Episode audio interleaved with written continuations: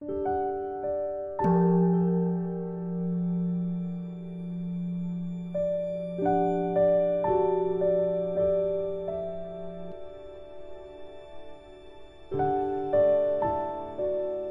家好，又到了我们一起学习广论的时间了。你们开心吗？都殷重的发完心了吧？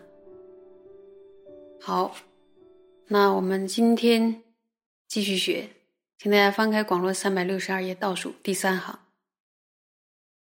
还记得上一次我们学的吧？学到了月观论时所写的什么呀？会赞中的文。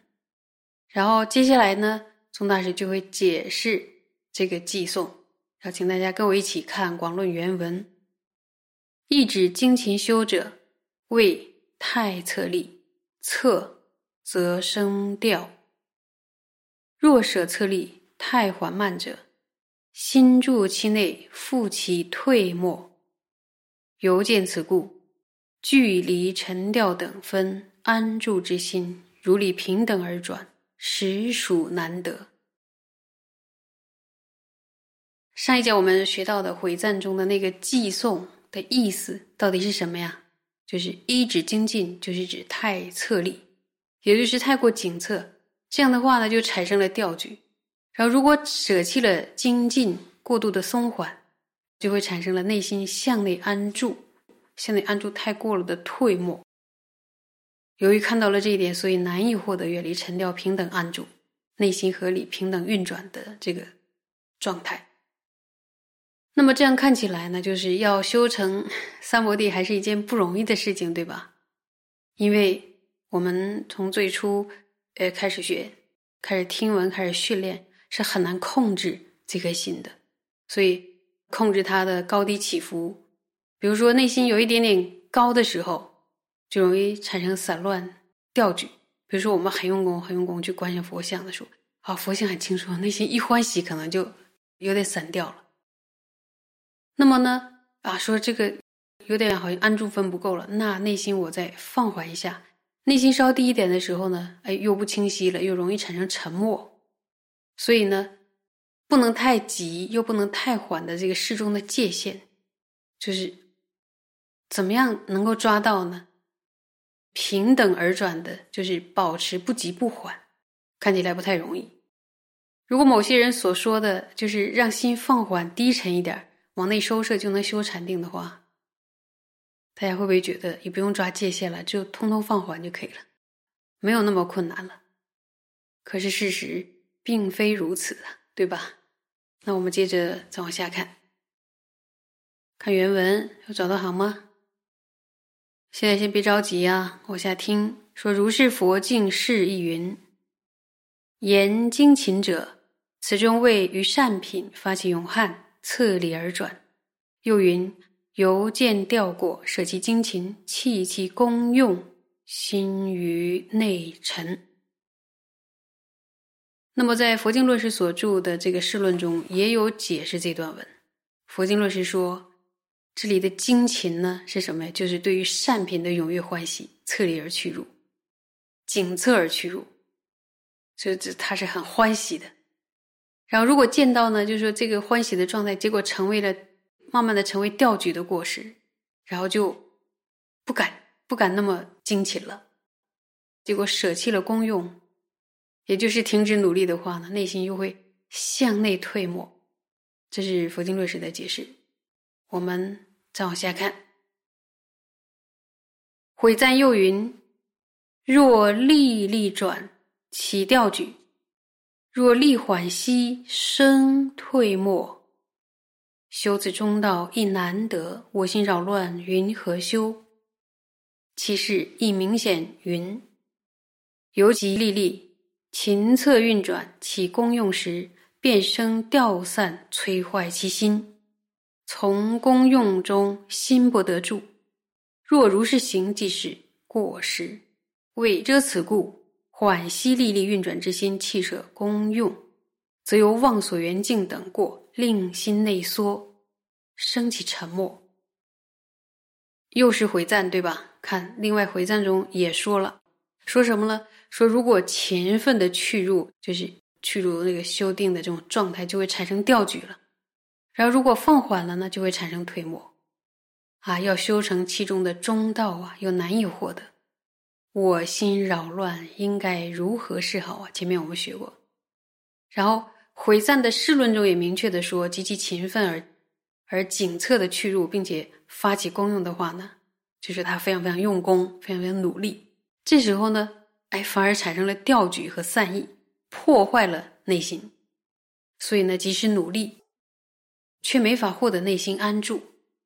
由于这样的过失呢，他就为了避免这个过失，然后就把这个力道放缓，放缓力力去入的心，也就是放缓了勤奋去入的心，让心稍稍有点松散，停止努力。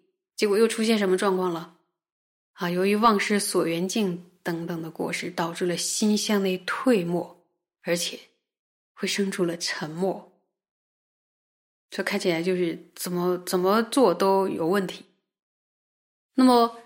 掌中解脱引用《月光论时》的这句话之后呢，就说了：“说啊，如果讲敌人呢，误认为朋友，正因为难以辨别，所以格外是危险的。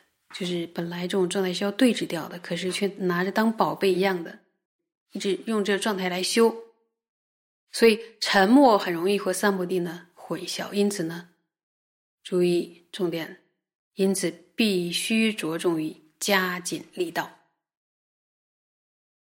如果将心收紧，失去了明分力，心变得死气沉沉，或是形象不明显了，此时呢，若不设法消除，便会导致了粗显的沉默。这段是说什么？就是 跟上面一样的，就是你这样用功的时候，然后呢，不对，哎，散乱了，然后马上就是又在放松，又沉默了，然后呢，这个时候如果不去。对峙的话，就会产生了这个比较明显的沉默了。我们再往下看，和我一起看书。故说远离沉调二边，修此中道，合理平等运转，妙三摩地，极属难得。若善缓即可，则无难故。又说。从缓发生沉默，故以此理修三摩地，显然非理。那么解释一下，说因此呢，说到难以获得修持远离尘鸟二边的中道或者合理平等运转的等持，如果极致放缓了就可以的话，就没有什么困难了。又说由此会产生沉默，就放我会产生沉默，所以用这种方法修成的三摩地，很显然是。不合理的，所以在修三摩地的时候，内心过松过紧都会造成障碍。那么这个界限到底怎么拿捏呢？什么是松紧适中、恰到好处呢？大家是不是也很想要知道？可是，在正修的时候，是每个人遇到的状况都是不一样的，那就只能用那句话说：“如人饮水，冷暖自知啊。”就是练习观察，练习就训练意念教授。说这件事呢是并不容易的，就算呢就是我们能清晰的讲出来，但是也得要在实际的练习中呢把它练出来，你才会知道。所以只有在上座实修的时候，透过观察自心一再的训练，在训练的时候呢，我们可能会发现说，哇，要提起很强的心力，很强的欢喜心。我修习禅定的功德，然后呢提升，然后去圆善所缘，然后提的很猛。一旦发现心力提升到某种高度的时候，哇，已经开始有点安住不了，开始掉举了。这时候呢，要不是不能放缓，是可以放缓，就让心稍稍再放缓。当凤凰的某种程度，要注意那个细的产生沉默的时候呢，就要再提心力。这样的这样的反复的训练。你会在这个中间，因为不知道度嘛，就要一直去试，反复的串习观察，然后才能够在多次的经验中，可能很多经验是我们会觉得是失败，但是是不一定是失败，因为我们要去拥有那个就是越来越靠近那个度这样的经验，所以呢，多次的修炼，很长时间的练习，然后才能慢慢的去掌握那种恰到好处的感觉。